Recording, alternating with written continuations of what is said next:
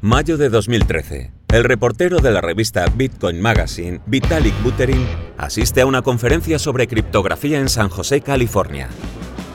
Es impresionante la comunidad que se está creando en torno a las criptomonedas. Meses más tarde abandona la universidad y gasta los ahorros que tenía en Bitcoin en viajar por el mundo para conocer a más usuarios de criptomonedas.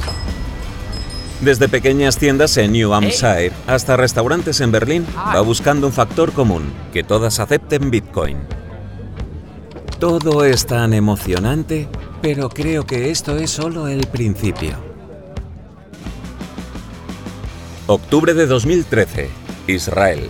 Vitalik conoce a las personas detrás de Cover Coins y Mastercoin, proyectos que intentaban darle al Bitcoin otros usos como por ejemplo contratos financieros. ¿Alguna vez intentaron reemplazar sus protocolos basados en Bitcoin por un lenguaje de programación completo de Turing? Es una idea interesante, pero no creo que sea el momento adecuado para algo tan ambicioso. Con tan solo 19 años y un pasado como niño prodigio de la informática, Vitalik decide hacerlo él mismo. A finales de 2013, desarrolla su idea en un white paper y la envía a un grupo de amigos y conocidos. No tenía grandes expectativas. Les envío lo que estuve pensando últimamente. Supongo que tiene varios errores críticos. Me gustaría escuchar lo que piensan. Es solo una idea. Vitalik, es fantástico. Creo que puede funcionar. Me gustaría usarlo en un proyecto que estoy desarrollando. En enero de 2014, Vitalik Buterin y su equipo anuncian de forma oficial el lanzamiento de Ethereum, una cadena de bloques tan revolucionaria que cambiaría para siempre el mundo de las criptomonedas y quizás también lo que hoy conocemos como Internet.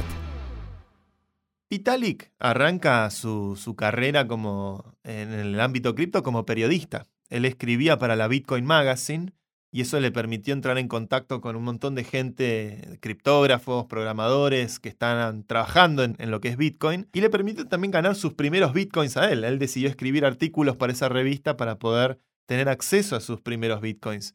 Y una de las cosas que se hablaba en esa época, estamos hablando de 2013, 2014, es el hecho de que Bitcoin no es programable.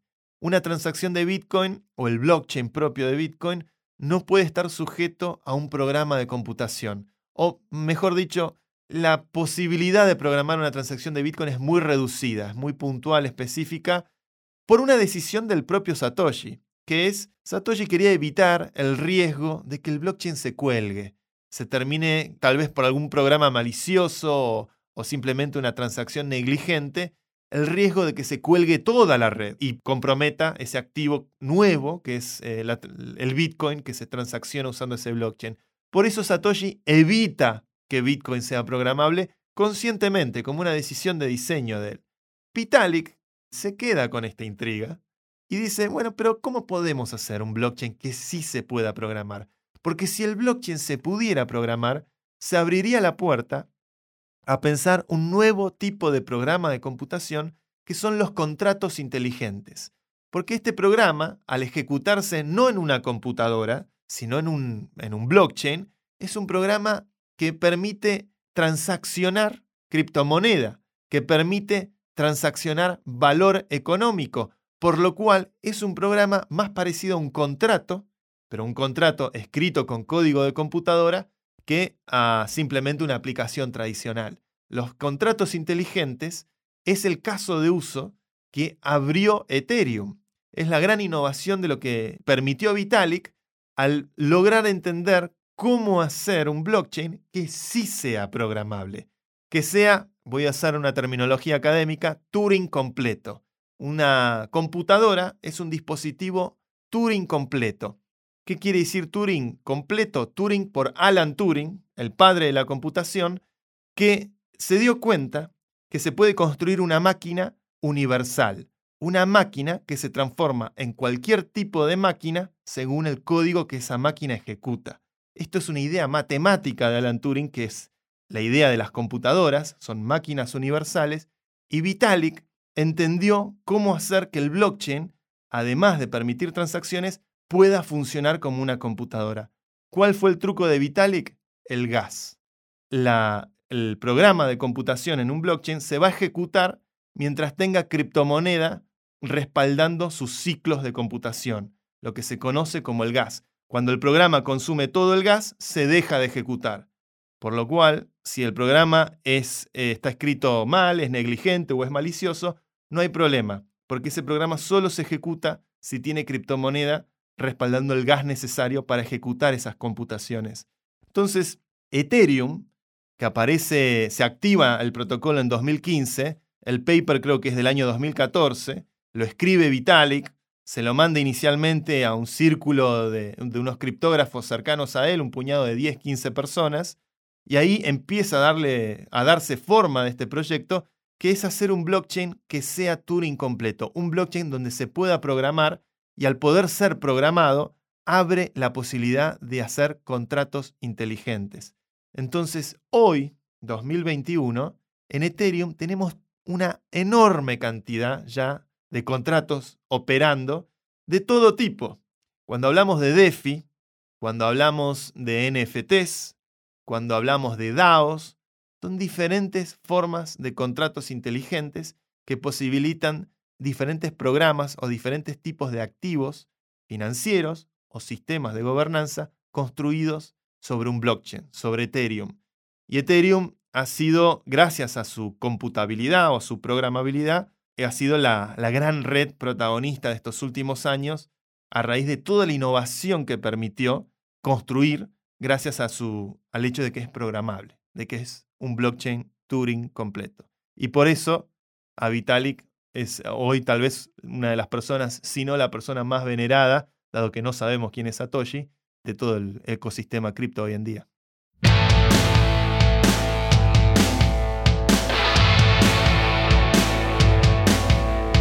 ¿Por qué no te habré hecho caso? Un podcast de Santi Siri en el que te contamos todo sobre el mundo cripto. Dirigido por Hernán Zin y producido por Podland, la revolución del podcast. Y estos contratos inteligentes, bueno, tú has hablado de los DAO, de los DeFi, de tal, pero pueden servir para todo, ¿no? Pueden servir para, yo quiero vender, fraccionar mi casa y venderla a 20 personas y puedo usar ese contrato inteligente. Ahí yo me pierdo este, realmente en la parte de, más allá de las finanzas. ¿Qué otros usos pueden bueno, tener? Bueno, muchos casos de uso, ¿no? Em, un poco cuando hablamos de tokens, el caso de uso es simplemente imaginar que podemos usar el blockchain para construir una forma monetaria, una moneda, y el token es un activo fungible, donde uno genera una emisión de un millón, diez mil, cinco, pero cada una de esas unidades son intercambiables entre sí, valen lo mismo entre sí, es decir, es un activo fungible. Pero por otro lado, también en Ethereum se pueden construir, por ejemplo, tokens no fungibles los famosos NFT, son tokens que son certificados.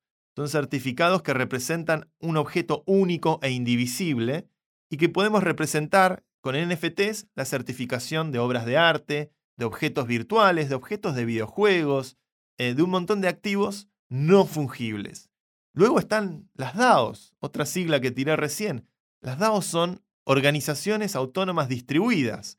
Es como imaginamos la construcción de una corporación o de una cooperativa o de una, cómo se puede organizar una comunidad en el blockchain. También es otro tipo de programa y otra forma de uso que podemos encontrar a la hora de, de pensar contratos inteligentes. Al final del día, el blockchain es una burocracia. Es una burocracia que certifica información, que certifica balances, pero esa burocracia funciona a fuerza de programas de código digital. No funciona a fuerza de abogados, escribanos, notarios, por lo cual hace que sea un sistema muy transparente, muy accesible, auditable por cualquiera y que trae la posibilidad de pensar una nueva generación de instituciones que no se parecen en nada a todas las instituciones que heredamos del pasado. Digamos que yo te puedo vender una casa a ti y en vez de ir al notario puedo dejar registrado en la red, en la blockchain, por ejemplo. Tranquilamente. Ahora. Tenía que tokenizar la casa. Tenía que convertirla en un token. Cuando se trata de bienes físicos hechos con átomos, probablemente eso sí requiere una contraparte legal, dado que esa casa vive en, en, una, en un país, en un barrio, en una jurisdicción, en un municipio. Entonces ahí existe lo que se, se llama security token, ¿no? que hay una contraparte legal sujeta a un instrumento digital como puede ser el blockchain. Luego hay, obviamente, lo que, para lo que son activos virtuales o digitales, el mundo de los videojuegos, por ejemplo, está viendo una ola muy grande con los NFTs, donde los objetos que se usan en los videojuegos se pueden usar en múltiples videojuegos porque leen el mismo lenguaje del blockchain. Eh, y esa portabilidad es consecuencia de cómo estamos aprendiendo a usar estas nuevas redes económicas donde podemos tener nuestros tokens, nuestras eh, diferentes monedas eh, y diferentes certificados, todos en nuestra billetera, en el teléfono o en el hardware wallet o en el dispositivo que usemos para poder acceder al blockchain. Febrero de 2021. La prestigiosa casa de subastas Christie's inicia la puja por Every Day's The First 500 Days, una obra digital del reconocido artista Beeple. Poco a poco aparecen ofertas y el precio de la obra sube. Abril 2021. Faltan pocos segundos para el cierre de la subasta y todo parece indicar que será vendida por casi 30 millones de dólares. Una cifra para nada despreciable. Sin embargo, cientos de ofertas de último momento extienden el suspenso. La cifra sube y sube. 33 postores pujan por la obra.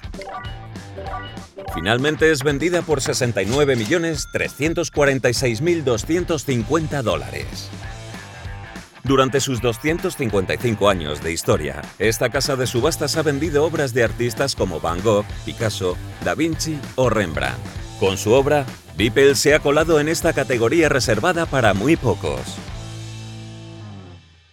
¿Vos sabés quién compró el NFT de Beeple que se vendió por 69 millones de dólares? Te aseguro que yo no fui. Te aseguro que yo no fui. O pagar 69 millones de dólares por un JPG me parece, bueno, una apuesta. Bueno, ojo, por el certificado que da derecho a, bueno, ese activo digital. Fue un coleccionista hindú eh, un original gangster de Ethereum, algunos sospechan que es una gran ballena, que lo hizo tratando de darle un mensaje al mundo de que India pisa fuerte en cripto. Aquí está India, fue un poco lo que dijo.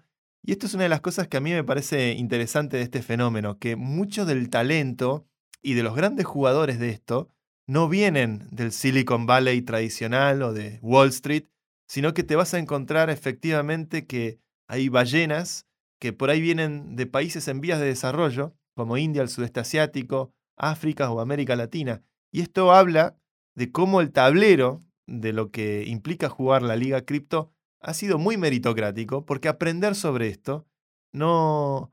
Estamos todos, eh, partimos de la misma línea de partida, es decir, eh, estamos todos descubriendo de qué se trata esta tecnología, para qué sirve. Y cuando vemos que un NFT se vende en semejante cantidad de dinero, bueno, claramente algo hay detrás de esto. Vale, y Polygon, que, se llama Matic, ¿no? En, como el ticker, bueno, es una tecnología india que sirve un poco para lo que explicabas antes de Ethereum, porque un problema que tiene Ethereum, ETH, es que eso, el gas es muy caro por momentos, ¿no? Entonces, hay un grupo de indios del sur de la India que, crean Polygon para hacerlo más ágil, más barato. Cuéntanos un poco. Bueno, sí, Polygon es una sidechain, una cadena que alternativa, digamos como una especie de, de segunda ruta adosada a la gran autopista que es Ethereum, donde permite aliviar las transacciones que ocurren en Ethereum y hacerlas en un ecosistema donde el gas sea más barato. Ethereum sufre un poco por su inmensa demanda. Muchísima gente quiere usar Ethereum y la capacidad que tiene Ethereum hoy es eh, relativamente limitada. Ethereum hoy tiene una capacidad de 24 transacciones por segundo, con bloques de 15 segundos, y hoy mucha gente está ejecutando computaciones en Ethereum para diferentes tipos de tokens, todo tipo de sistemas, y eso implica que para poder ah, acelerar una transacción, mucha gente paga agresivamente, paga dinero, un precio más alto para poder tener esa transacción verificada. Por lo cual, esto habla del gran desafío que tienen los Layer 1 hoy en día, los Layer 1, ¿no? que es la escalabilidad. ¿Cómo podemos lograr que estas redes el día de mañana no estén en el rango de, de los 20 transacciones por segundo, sino potencialmente llegar a lo que hace Visa, que son 2.000 transacciones por segundo en Navidad, o el Nasdaq, que procesa 10.000 transacciones por segundo todos los días. cómo podemos llevar estas redes a ese nivel de escalabilidad para poder tener más casos de uso y más innovación financiera y política operando en, este tipo de redes. Entonces, en las Layer 1, en las capa 1, ¿no? que, están complementadas algunas con la capa 2 o, o que tiene Ethereum sus propias capa, capa 2 o sidechains como Arbitrum ¿no? o Optimism, también hay otros competidores que le han salido de Ethereum muy fuertes, Solana, Avalanche, Avax. Esta noche en Cripto Combates, la hora de los pesos pesados. De un lado, la bestia de las criptomonedas, la que le muerde los talones a Bitcoin, la obra maestra del que algunos consideran el Einstein del siglo XXI, Ethereum. Y del otro lado, sus competidores más acérrimos, los que prometen ser mejores y más eficientes que Ethereum, Cardano, Solana, Avalanche, Phantom y una larga lista de contendientes. Hay varias hipótesis. A ver, cuéntame. Uno es, ¿es Ethereum el gran Layer 1 y todas estas pretendientes de Layer 1 terminarán como Layer 2? Ajá. Eh, puede ser un desenlace o efectivamente lo que tienen en común todas estas cadenas que estás mencionando, con la excepción de Solana, que vamos a hablar de Solana, pero casi todas son proof of stake, de alguna forma u otra, que es a lo que Ethereum está transicionando, está cambiando su sistema de consenso proof of work a uno que es proof of stake. El proof of work consume mucha energía, el proof of stake simplemente con usar criptomoneda ya minada, uno puede actuar como validador en la red y se ahorra mucha de la energía que hoy Proof of Work consume. Que es lo que usa Bitcoin. Que es lo que usa Bitcoin, efectivamente.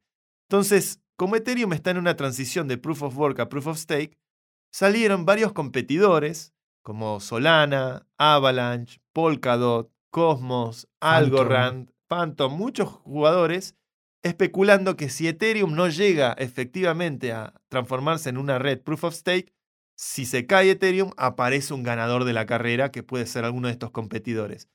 Muchos inversores ponen su plata en Ethereum y también ponen plata en alguna de estas otras cadenas como hedge, como decir, bueno, si ocurre un evento inesperado y Ethereum no llega a su objetivo, al menos tengo algo en, como en algún caballo alternativo. Al mismo tiempo, la evolución de la arquitectura de Ethereum es una evolución que tiene muchos frentes. Muchos de estos layer ones lo que hacen al final del día es, bueno, aumentamos el tamaño de los bloques o aumentamos el límite de gas. Y modificando esa variable, si tenés pocos usuarios, puede ser que por un tiempo parezca que tenés muchas transacciones por segundo. Pero si al final del día tenés el mismo nivel de demanda que tiene Ethereum, ahí hay que ver si simplemente aumentar el tamaño del bloque o dar más espacio al gas es suficiente, porque probablemente eso también se termine colapsando en algún punto si hay suficiente demanda. El desafío de Ethereum es cómo escalar más allá de eso. Ethereum está cambiando, como dijimos recién, de Proof of Work a Proof of Stake. Ethereum está avanzando con un programa de sharding, es decir, que haya que no todos los nodos procesen todas las transacciones, sino que haya clusters de nodos especializados en cierto tipo de transacciones. Y Ethereum tiene los rollups, o lo que son las Layer 2, las Layer 2, que son blockchains secundarios que eh, asisten al Layer 1, que es Ethereum.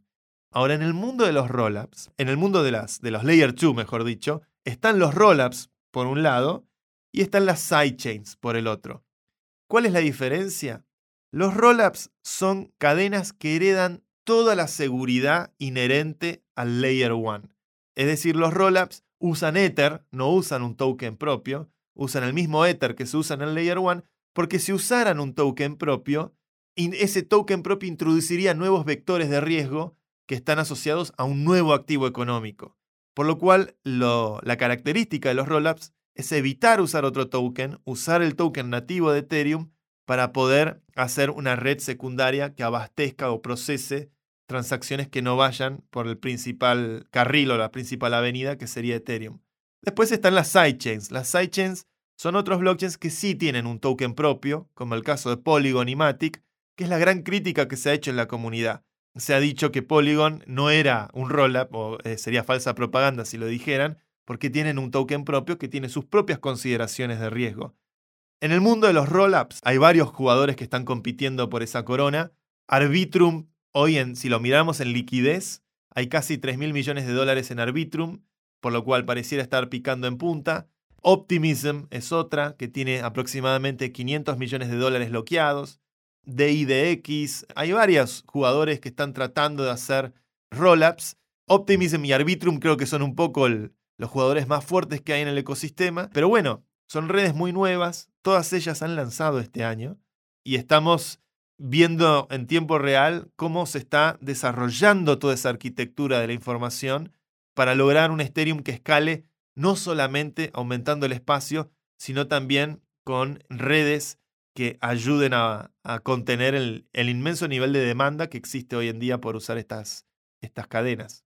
Un día me dijiste, te pregunté, porque bueno, yo soy, me sorprendió mucho Solana, lo fácil y, rápida que es de usar, ¿no? Muy, muy friendly. no tengo que ir a MetaMask, no tengo que hacer todo. Es rapidísimo, Es rapidísimo y no pago unos fees, casi no pago fees. Es muy diferente la experiencia de usar Ethereum, ¿no?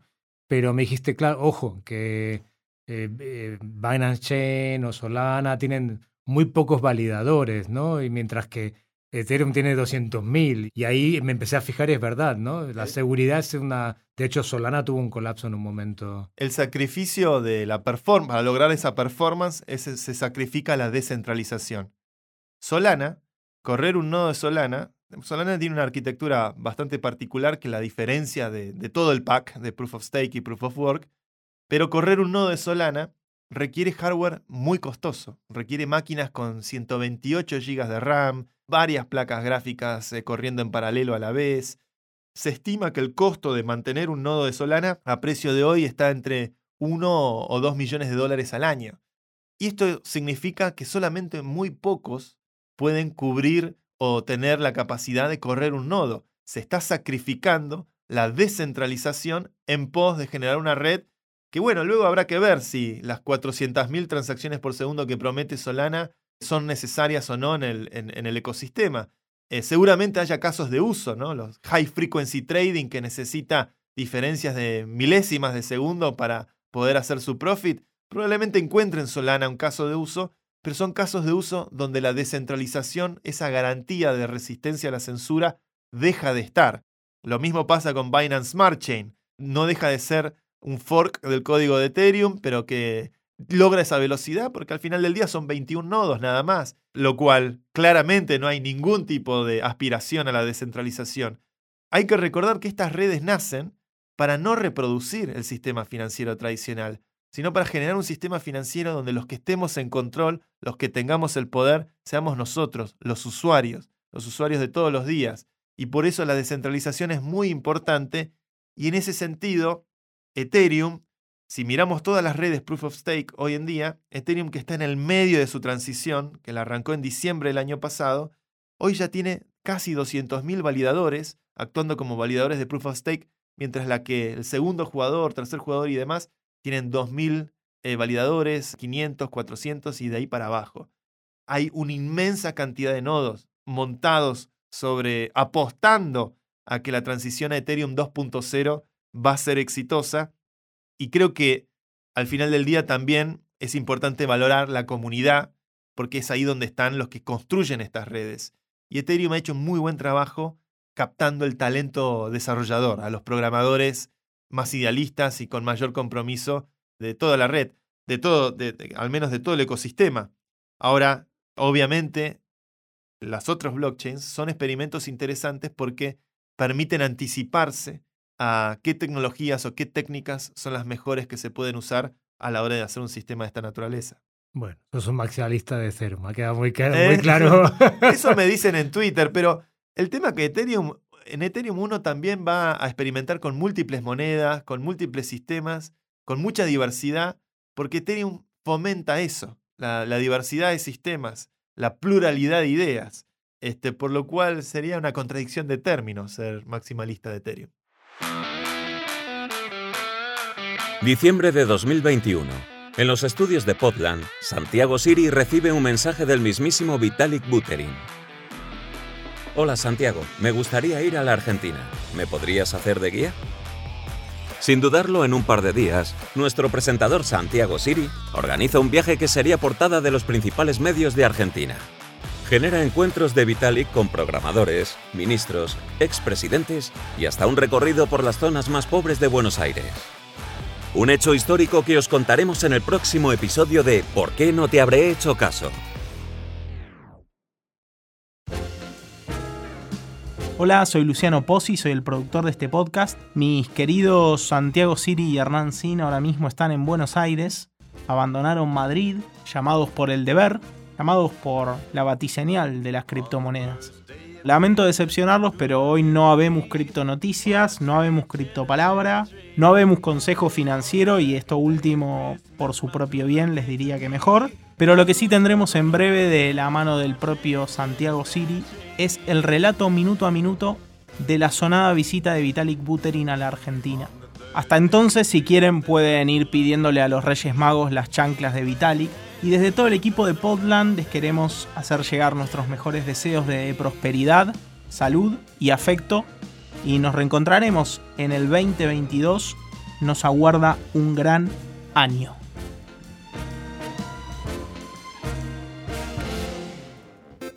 ¡Ánimo! ¡Saldremos de pobres con esto! Si te ha gustado este podcast y quieres más información, síguenos en nuestras redes sociales arroba o en nuestra web podland.com y no olvides darle al botón seguir para enterarte de nuevos episodios. Producido por Luciano Pozzi. Investigación Lucía Lopreyazo. Diseño de sonido Sergio Corredor. Diseño de imagen Juanjo Contreras. Redes sociales Agustín Fernández. Locutado por Fernando Simón. Productora ejecutiva Julia Gómez Cora presentado por Santi Siri y dirigido por Hernán Zin. El presente podcast no supone asesoramiento financiero de ningún tipo, sino simplemente la opinión de sus participantes. Las recreaciones en él contenidas están basadas en hechos reales pero son fruto de la ficción de los guionistas y del equipo artístico de Podland. Podland, la revolución del podcast.